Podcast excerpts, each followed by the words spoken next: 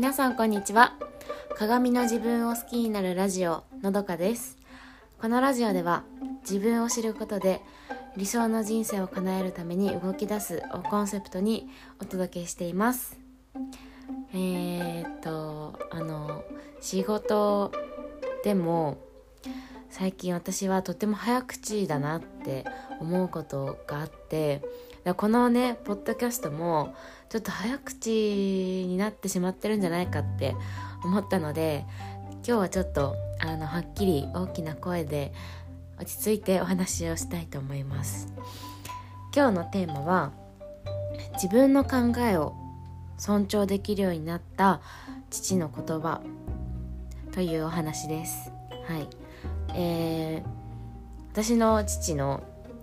私が小さい時からの口癖っていうのが口癖というかあのみんなって誰なんだっていうのをよく言われてたんですね。っていうのもまあ私がまあ子供あるあるですけどなんかみんなが持ってるからみんな持ってるよとかみんな持ってるから携帯が欲しいとか、うん、みんなやってるとかなんかまあそういうことを言うじゃないですか言いたくなっちゃうじゃないですかその親を説得する方法としてなんかクラスみんなが持ってるって言うと変わってもらえるんじゃないかとかなんかそれが正当化されるような。うん、ででそれをまあ言うと必ずみんなって誰なんだってすごい問い詰めてくるんですよね。で何人なんだとか誰と誰と誰なんだみたいな。でそれがマジで嫌だったんですよ。もうそのもちろんみんなって思ってないしなんかそれっても言葉のあやというかこっちとしてはね大体みんなじゃんっていうのでなんかそこは汲み取ってほしいって思うけどなんかやっぱ父は結構まあ論理的なところもあるのでなんかそれをすごくその子供の私にしてもなんかすごくなんだろう、うんまあ、ちょっと迫ってくる感じそうリズメしてくる感じでな本当にそれが嫌だったんですよね。また言ってるよみたいな感じで。うん。でなんかこういうのってそのよそはよそうちはうちみたいなこの言葉も結構あるじゃないですか。うん。お母さんにねそうやって言ったら「いやよそはよそなんだからうちはうちでしょ」みたいな。うちのルールでやりなさいみたいな。うん。であるこれこの2つってみんなって誰なんだっていうこととよそはよそうちはうちっていう言葉って似てるけど似てるようで似てないなって気づいたんですよね。うん、でうちの父はよそはよそうちはうちっていうのは一回も多分言ったことないんですよ。うん、であのー、違うとここの2つの言葉の違うとこっていうのはよそはよそうちはうちっていうのって家族としての考え方なんですよね。うん、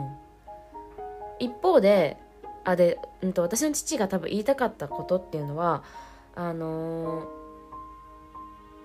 みんなじゃないだろうっていうだから私、まあ、お前お前のっていうか、うん、私の一個人としてのあり方が大事なんだっていうことを言いたかったんじゃないのかなと思って。うん。そう。でそのみんなって誰なんだって言われることに聞かれることによってもう私は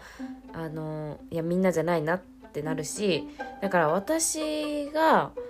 なんだろう私のこの状況で必要なものだったりとか私がどう思うかっていうところが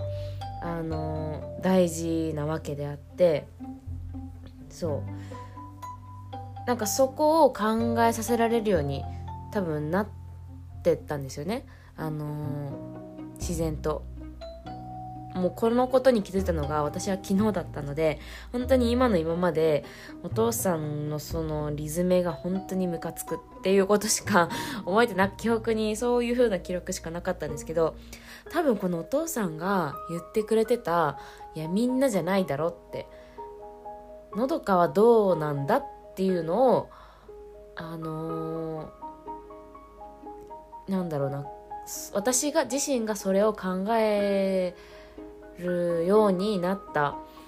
そうしてほしかったんだな。そこに気づいてほしかったんだなっていうその父のメッセージっていうものを感じることができたんですよ。うん、そう。であのー、うん。似てる言葉ね。よそよそうちようちっていうのってまあ家族としての考え家族としてのあり方っていうのももちろん大事だと思うんですけどやっぱそれってまだちょっとそのなんだろうな。それはうんまあ結構その自分の意見というかやっぱ親のその家族の親の意見っていうのが結構反映されるのかなと思うからなんかそれをそういうんじゃなくてもっとその自分一人の自分っていうのをの考えを大事にしてくれる言葉がけだったんだなって気づいて、うん、本当にあの当時は本当に嫌だったんですよそのリズムをしてくる父が。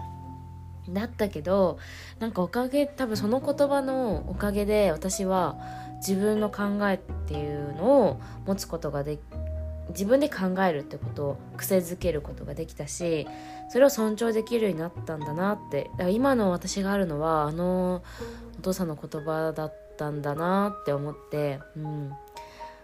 あの、まあ、気づけて本当に良かったですね。うん。そう。で私はその自分を持ってる自分軸があるっていう私自身のことが好きなのでそういう自分が好きだからうんなんか本当にありがたいなって思いましたね。はい、えー、今日はその自分の考えを尊重できるようになった父の話というテーマでお話ししました。あのー、ね結構そのやっぱ親との親から言われたことっていうのは当時はただ嫌味とかなんかうざいなとかっていうのしか感じられてなかったけどまあ、こうやってその本当に伝えたかったこととかっていうのに気づけるようになると、